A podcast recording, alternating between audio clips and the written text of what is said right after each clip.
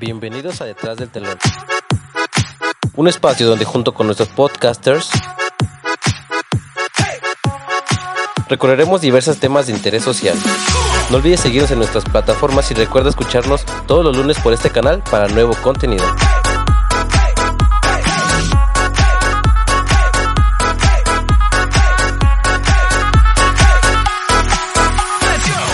Así que esto comienza, ¿no? Sí, muy buenas. Buenos días, buenas tardes, dependiendo cómo se encuentren. Ya, gracias por presentarnos, Javier. Eres muy educado. Perdón, perdón, perdón. Este, pues bueno, aquí estamos. Vamos a hablarles un poquito sobre, eh, pues bueno, como dicen, de los roles de género, o sí, los roles de género en la sociedad. Y pues vamos a empezar principalmente, eh, pues, cómo es que eh, ahorita debatíamos antes de, de, iniciar sobre que antes al ser humano, ser humano, se le conocía como, pues, como se le generalizaba como el hombre, ¿no? Llámese hombre o mujer, era como que el hombre en, en, la época antigua, ¿no? Pero ahora, pues bueno, ya vemos que con las nuevas corrientes, con las nuevas partes de inclusión, perdón, eh, pues ya, ya se le tiene que llamar como ser humano. Y de aquí parte el famoso eh, papel biológico, que era, lo que, que era lo que comentábamos, y les decíamos pues que nada más había como que la parte del hombre y de la mujer, y hablábamos de un tercer eh, género, Sexo. no sexo, perdón, que decías que no era sexo, pero que sí era sexo, pero que no. Entonces ahí, ¿cómo estaba Javier? No, bueno, o sea, ahorita actualmente pues hemos visto que se discute mucho lo que es el género, el sexo y lo, pues, la, orientación, la orientación sexual, perdón. Y ahorita lo que mencionaba, o sea, que el sexo es um, hombre, mujer, masculino, femenino, o bueno, no sé cómo ahorita lo quieren especificar. Y está lo que es los intersexuales, que bueno, eso ya es que hay personas que llegan a nacer con ambos órganos reproductores Ajá. y pues ya esas personas eligen cuál, con cuál quedarse hasta cierto punto. Desconozco el punto médico de cómo se trata, pero es lo que ahorita también se está tratando de, de ver, que también existe un tercer sexo y que no...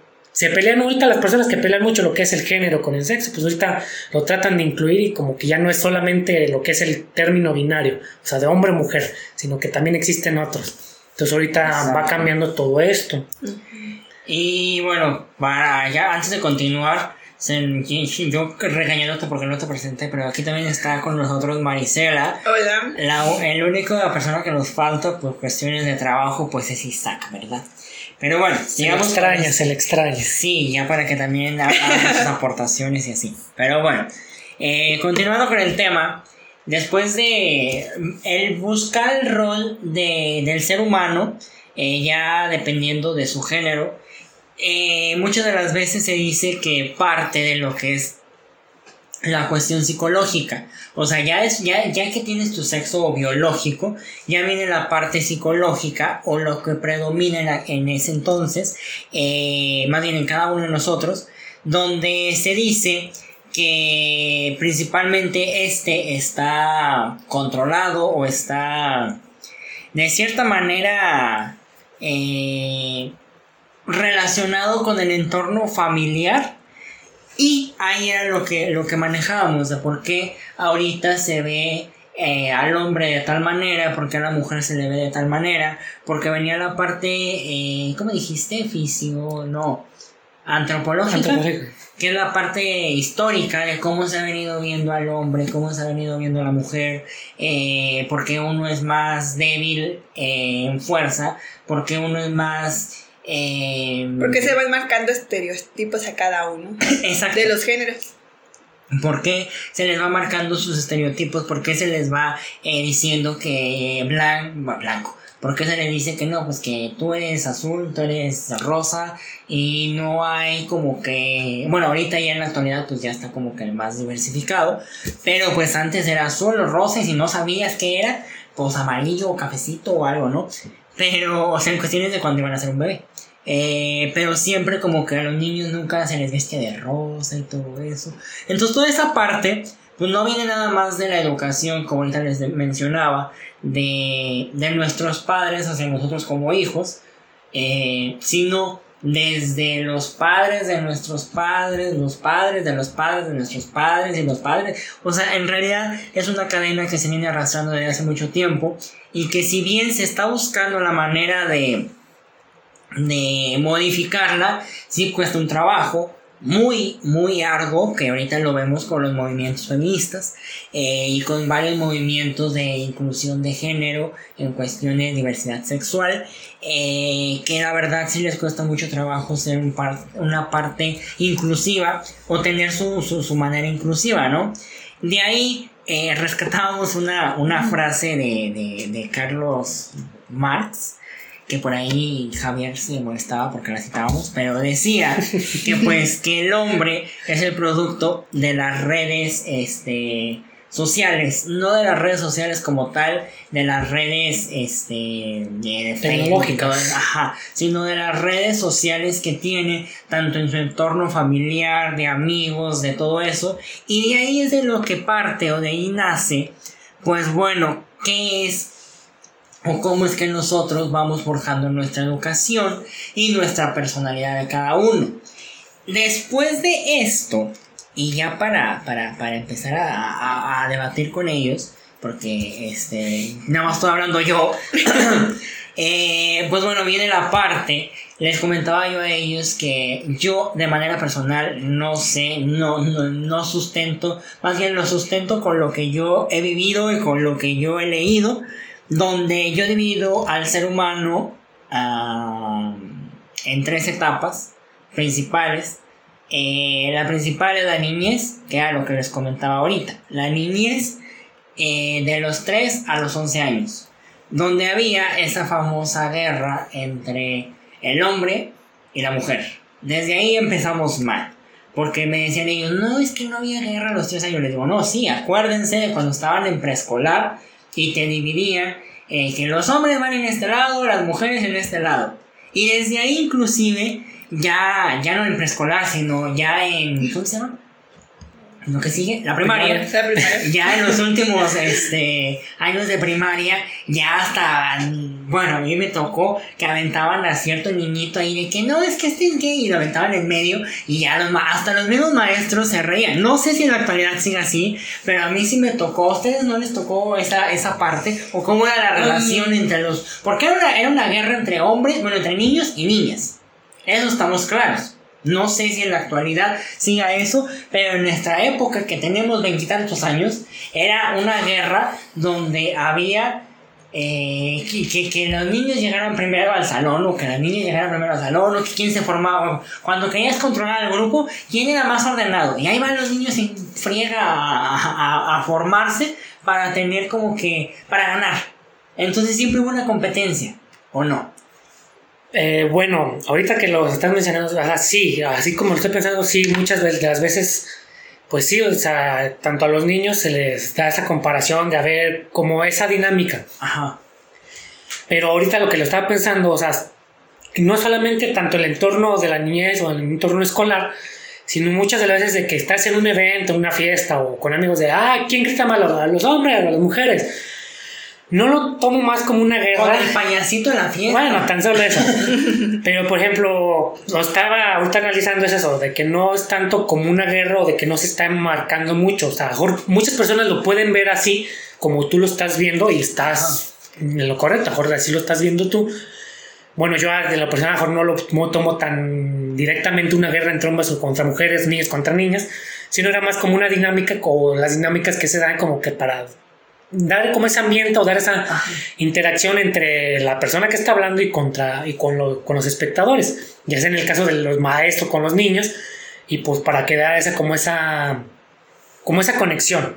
Pero sí, o sea, muchas de las veces también, tanto en lo escolar o entre amigos, de que hay, son niños contra niñas, mujeres contra hombres, y mejor actualmente la sociedad lo está marcando mucho de que, que haya una diferencia o de que mejor hay una cierta, ¿cómo se podría decir?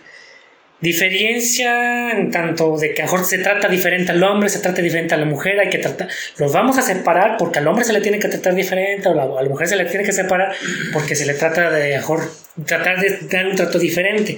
no sé si a lo mejor eso es la cosa te refieres. Ajá, pero aquí hablamos muy enfocadamente a, a, los niños. O sea, yo creo que aquí como dicen muchas de las veces, hasta hay un mismo dicho que dice que cada quien habla como le fue en la feria. O sea, yo hablo desde mi entorno, desde mi espacio, que así lo manejaban. Y era muy curioso que a veces hasta las mismas maestras, no sé si ni se acuerden, eh, cuando era mujer la, la, la eh, el instructor hacía como que más preferencia por los por las mujeres. Cuando era hombre, que era por lo regular siempre el maestro de física era hombre, este. Y gordito. Y gordito. Entonces, el maestro de física hacía preferencia por los hombres. No sé si se acuerdan de eso. O sea, que decían, no, vamos a correr. Que corrían los niñitos en, en aquel entonces. Y siempre como que, que, buscaban eso de que, ay, no, ganaban las mujeres. O el mismo maestro machista de que, ay, no, los, los hombres porque somos más chingones y que no sé qué tanto. Ya después de ahí, este, pues viene, viene una serie de cosas, ¿no? Pero yo creo que ahí en esta etapa, indirectamente, lo podemos ver como un primer encuentro entre la, la, discrepancia o la... Pero es que puede suceder, o sea, que se tome así, pero a veces es indirectamente, es como un crecimiento, o sea, yo siento que no es tanto que te estén inculcando, como tú dices, indirectamente eso, sino que es una educación que le hacen, no, es, no es con la intención de educar a decir, es que el niño es más fuerte que esto o la niña es más débil en esto, sino que debido también a la cultura, a la sociedad en la que han crecido, pues empiezas a como que el niño en, el kinder es como que te dejan ser a ti libre, pero te empiezan, como tú dices, indirectamente a, a, a, separarte, como que tú eres más fuerte en esto y tú debes deshacer esto. Ajá. Pero como que ahí todavía el niño como que no tiene noción de, de eso. O sea, yo siento que... Pero, ahí no, o sea, si nos vamos a una parte psicológica o psicoemocional, yo creo que sí afecta. Sí afecta un poco. No soy psicólogo, eh, pero yo creo que sí tiene alguna, alguna repercusión, no general. O sea, no de que, ay, este niño va a ser así y así, no.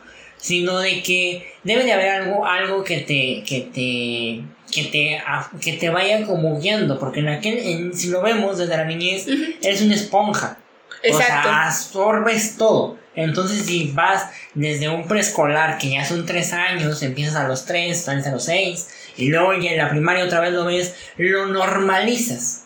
De que pues siempre va a haber como que, inclusive, lo, ahorita lo acaba de comentar Javier, donde dicen, no, es que ya hasta en las fiestas, o sea, ves que en realidad lo que están haciendo en las primarias, en las en los preescolares, lo siguen haciendo en la actualidad. En la actualidad. Hasta, a ver, ¿quién grita más? o sea, es muy diferente a decir, ¿quién grita más? Los de la izquierda, los de la derecha, a decir, ¿quién grita más? Los hombres o las mujeres. Y luego aparte cuando dicen, ¿quién grita más? En una fiesta ya más, más, más adulta, los hombres o las mujeres, y el hombre siempre chifla y la mujer grita. Entonces, como que es algo que, indirectamente lo hacemos, ¿no? No, tanto como que te vayas a ser un machista porque eh, atacabas a las mujeres o te vayas a ser una mujer reprimida por eso, pero sí hay una pequeña repercusión. Pues en ese entonces, ya después de esta etapa de los 3 años y de los 11 años, vemos a la parte ya como de los 12 a los 17, que es la parte más crítica desde mi punto de vista, donde ya no solamente es una, una especie de lucha de egos entre... No de lucha de egos, más bien de lucha de roles de niño, niña, hombre, mujer, sino que ahora vienes con la lucha de género y la lucha de sexualidad, donde empiezas tú a buscar, eh, ahí sí hay discriminaciones, yo los viví con compañeros e inclusive conmigo mismo en alguna etapa de, mi vida, donde por juntarte con niñas en la secundaria ya te tachaban de que eras, lo que no te mencionábamos. Sí, sí. De que ahí empiezas tú, a nosotros nos tocó la generación de los emos, ya había como que la parte de que el grupito de los Sí, emos, es que como- el grupito de los malandrillos, el grupito de los De que los se- ajá, de los darks, o de los que se juntaban, que salían de fiestas a las pedas y demás, y de las personas ya más, este, los que estudiaban, los que eso, los del cuadro de honor, los de la escolta, los de la teatro, o sea, todo eso era como que un grupito y ahí mismo había esa, esa, esa lucha por pertenecer a ese grupo o por encajar en un estatus social. Exacto. Sí. Es que tú, como tú lo dices, marcaste el punto crítico de yo creo que es ahí en donde abarca la adolescencia, ¿no? Creo que es el punto más crítico en donde sabes hacia dónde te diriges y cómo se va a dirigir y cómo tú has mencionado los roles de tanto de la mujer y del hombre se van a marcar muchísimo. Como tú comentas, Y de la sexualidad. Exacto. En la adolescencia, el punto más crítico es cuando la gente, como tú dices, el hombre, si un hombre decidía juntarse con niñas, pues ya le empezaban a, ahora sí que atacar. O si un hombre, por decir, era más débil en cuanto a que decía, no me gusta algún deporte que realmente dicen, ay, es que O todos si los niños les gusta. Ajá. Ya decían, no, pues es que este niño no es niño, sino que pues le batea para otro lado, ¿no? Como comúnmente dicen. Exacto. O que tiene una diversidad sexual diferente, ¿no? Exacto. Y hay veces que... Que en ese entonces no se daba muchas sus palabras. de No, nada más era gay, lesbiana y ya. Ajá. Ya después Ajá. vino que. eh, Ahorita ya viene la revolución del LGTB que le siguen sumando muchísimas más letras que realmente desconozco Pero las. ahí, ahí es donde yo digo. Y tocaste una tecla dura, dije María Félix. Este, eh, si no perjudica lo que veníamos hablando de los 3 a los 11 años, ¿por qué se le está estigmatizando ya a un niño que se junta con niñas? O sea, sí, porque a lo mejor si dices tú que porque una, una, ¿cómo se llama? Una, eh, porque no sé, porque el niño eh, se comporta diferente, por lo que eso, pero quién, o sea, ¿cómo es que se está haciendo esa, esa, esa diferencia entre esto, no? ¿O tú qué opinas, Javi? Eh, hay muchos puntos. O sea, ¿El tuyo? es que sí, o sea, como mencionas, o sea, la, empiezas a crecer, empiezas a desarrollarte, empiezas a experimentar, a estar. Y como estábamos mencionando, que antes eran los de los grupos de los emos, los gatos punquetos, etc. Más que nada es la parte de la adolescencia en donde tú quieres encajar con algo. Ajá. Porque a lo que yo siento que ahorita con respecto a la sexualidad es lo mismo. Ajá. Mi, me voy a decir es eso, por lo que antes a lo mejor existían esos grupos, no digo que la sexualidad sea una moda o cosas así, sino En que... exclusiva, Javier es homofóbico, gracias. No, No, a lo que me refiero es eso, de que a lo mejor antes vimos mucho esos grupos sociales Ajá. y donde tanto niños, adolescentes querían pertenecer, porque nosotros lo vivimos y mejor hasta cierto punto quisimos llegar a estar en un punto de esos grupos. Ajá. No sabíamos ni qué significaba. Yo hasta después supe que los hemos de que según esto el objetivo era de que se sentían mal, que se deprimían. Yo- uno los veía nada más por la forma de vestir y es lo que querían. Por la figura, que Por la figura. vendían, ¿no? Querían parecerse. Entonces me refiero a lo mejor ahorita actualmente puede ser que a lo mejor con respecto a la sexualidad, con los géneros y todo eso, muchas de las veces a lo mejor no es tanto de que tú tengas algún ¿cómo se, cómo se dice? Una confusión con respecto a tu sexualidad, una confusión con respecto a qué es lo que te gusta, qué no, sino como ves bien un grupo que ya está formado, ahorita más con el lobby LGBT, Ajá. ya es un grupo formado, entonces yo todavía me puedo yo decir que soy gay, soy lesbiana, soy mm, a todos los géneros que ahorita están, y yo ya sé que pertenezco a un grupo. Entonces yo siento que a lo mejor puede ser por ahí que ahorita actualmente los adolescentes estén tomando ese rumbo un poquito por ese... Sí, sí, sí, porque a lo mejor hablaremos en otro, en otro espacio sobre e- esas, esas siglas y ese, esa sexualidad.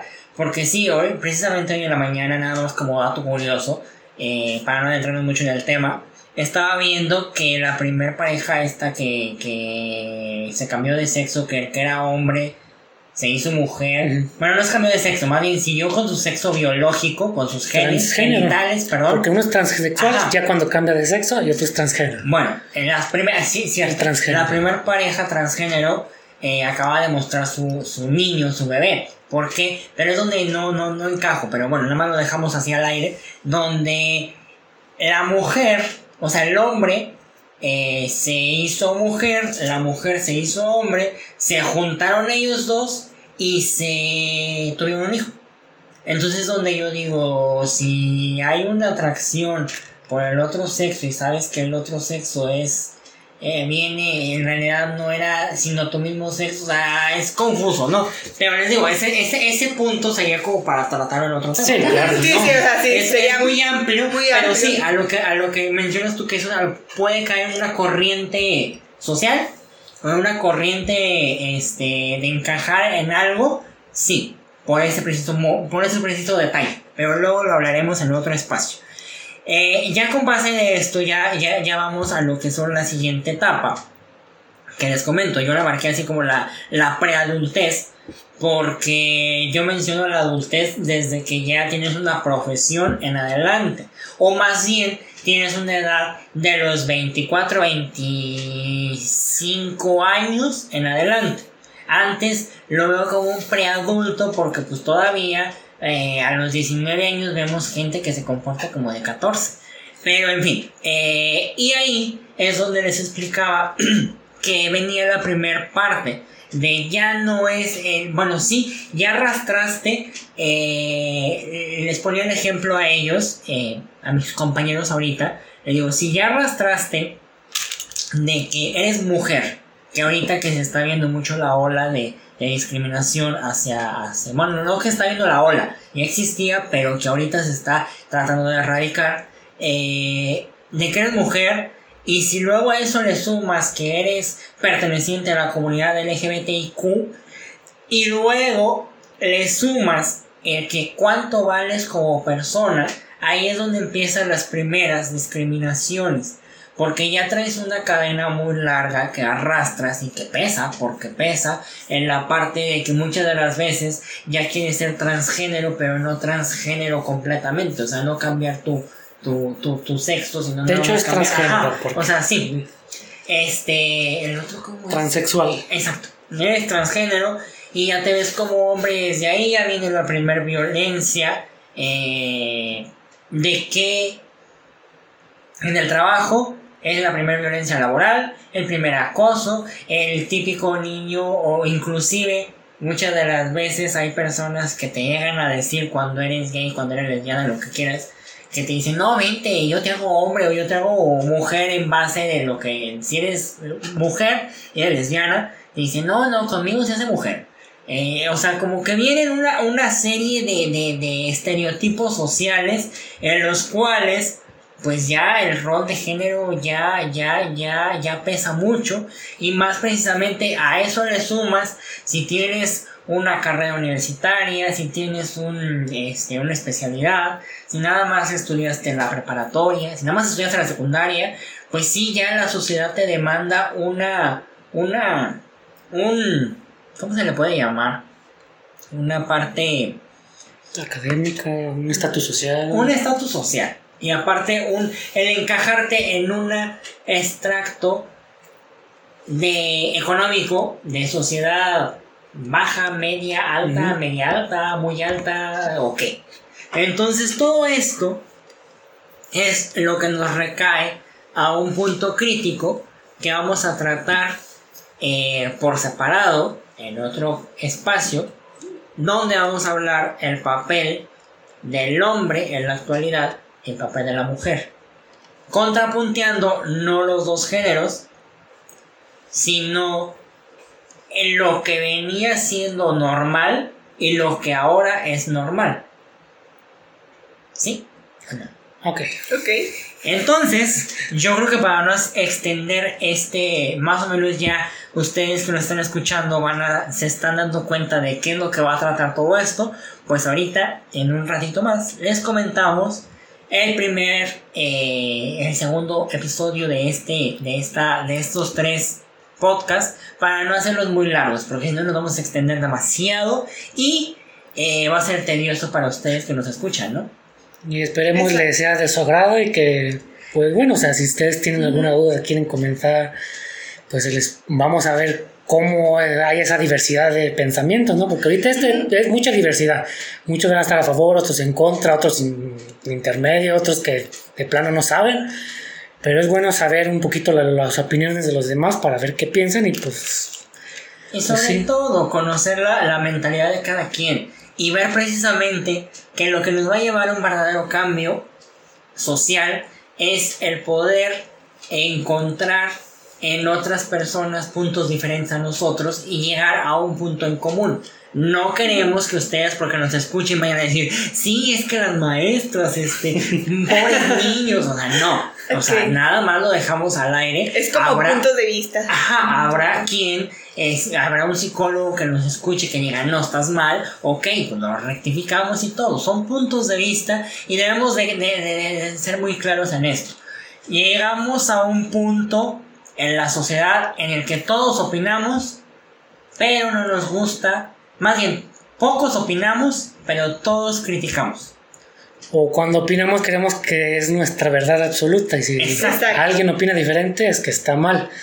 Y así como, bueno, yo tengo ese pensamiento de que aunque si ustedes ahorita decimos algo, le comentamos, opinamos sobre algo y hay aquí expertos o cosas así, no nos crean a nosotros, sino vayan, investiguenlo, léanlo Exacto. y nosotros no estamos aquí para educarlos, como quien dice, no, sino darnos una opinión para entablar Para una, dejar- una conversación. Y dejar una, una, como llaman interés. vulgarmente, ajá, yo le iba a decir una espinita. Eso yo no. también iba a decir una espinita.